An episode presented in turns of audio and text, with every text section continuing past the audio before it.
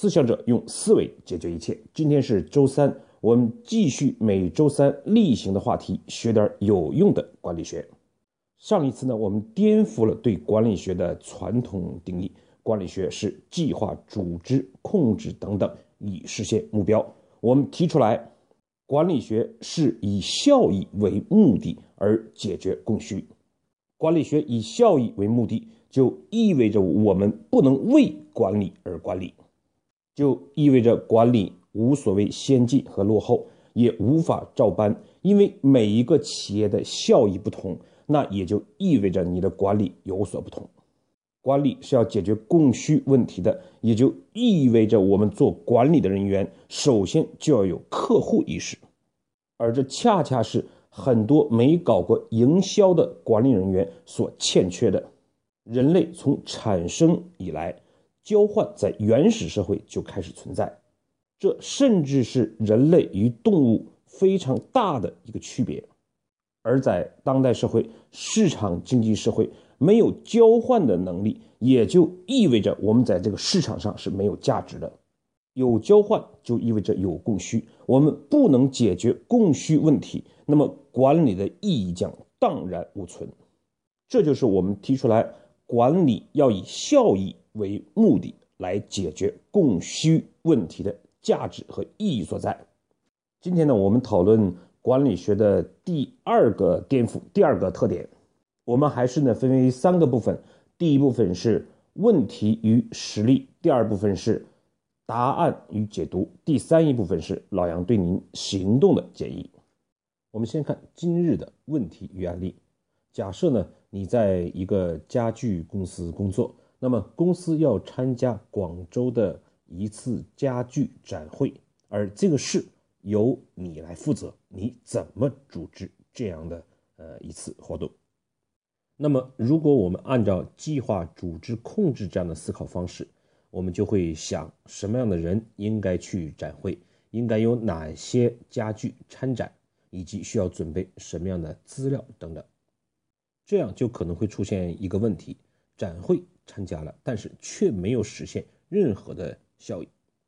所以呢，上一次我们谈到，我们做一件事情必须要清楚是为了效益的目的而解决供需。那么接下来，当我们这么这么思考之后，又怎么做呢？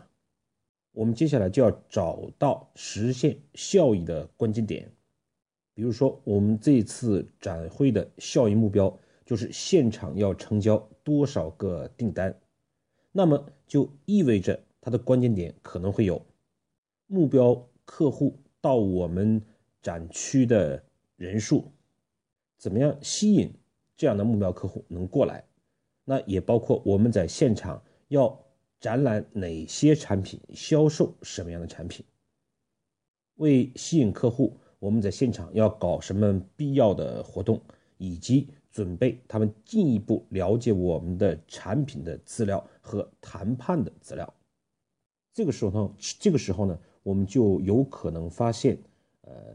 我们以前参加展会，事实上缺少了一些必要条件。那么这个呃，作为我们这次实施呢，就有可能在完成领导交给任务的前提下，去提出更好的做好这次展会的建议。那么有了关键点之后，接下来更重要的就是落实。因为一次展会，我们想那么多的关键点啊，就可能涉及到成百上千的人来完成相关的准备工作，任何一点照顾不到，都有可能使某一个关键点缺失，从而导致展览会不能达到我们预先设定的目的和目标。那么，怎么样保证我们所设定的关键点？都能够达到呢？这个时候，我们还是不能先陷入计划、控制、协调的这样思考之中，而是我们需要建立一种机制，叫可追溯性，来保证事情的落实。什么叫可追溯性呢？简单理解，实现展会的目标，比如说签一百个订单，或者实现两千万销售额，它是有很多的事情、很多的条件。和很多岗位相关人员一起努力实现的，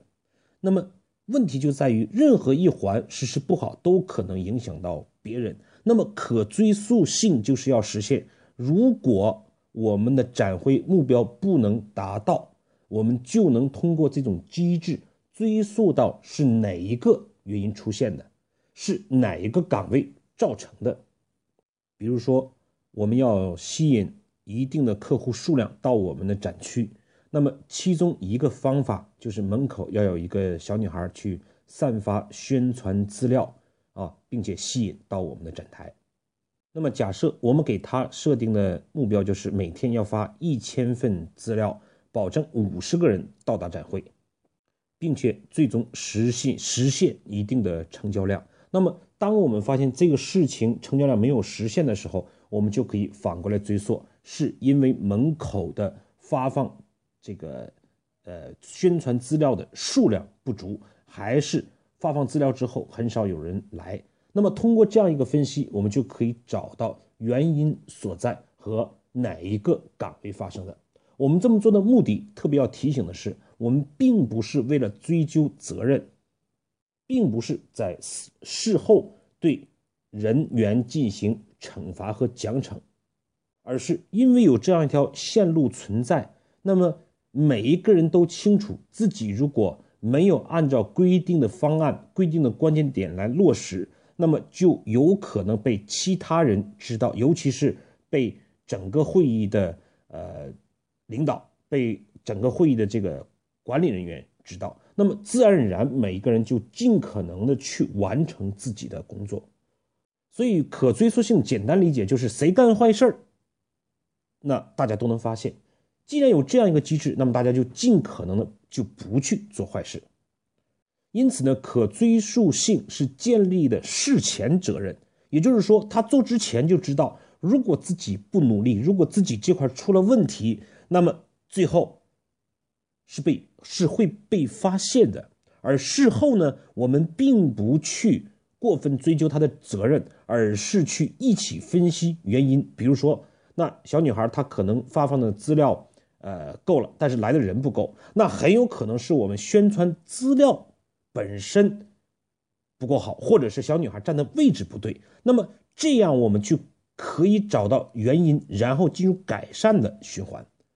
所以呢，保证事情的可追溯性是我们保证执行力或者落实的最重要的一个基点，最核心的一个方法。如果我们把可追溯性放到这个社会上，或者是放到国家上，我们就更容易理解了。如果社会上任何一个人，去违法犯罪都有可追溯性的话，就是马上就知道这个抢劫是谁做的，什么原因造成的，那么这个犯罪率或违法的现象就会大大减少。当然，在社会上我们是很难去呃做到这样的追溯性的，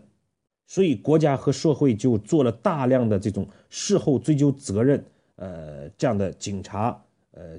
呃一呃法院。检察院等等这样的机构，但是作为企业来讲，我们不能总是通过事后的检查追踪，而是要建立这样的事前的追溯机制，以保证我们管理的有效并且简单。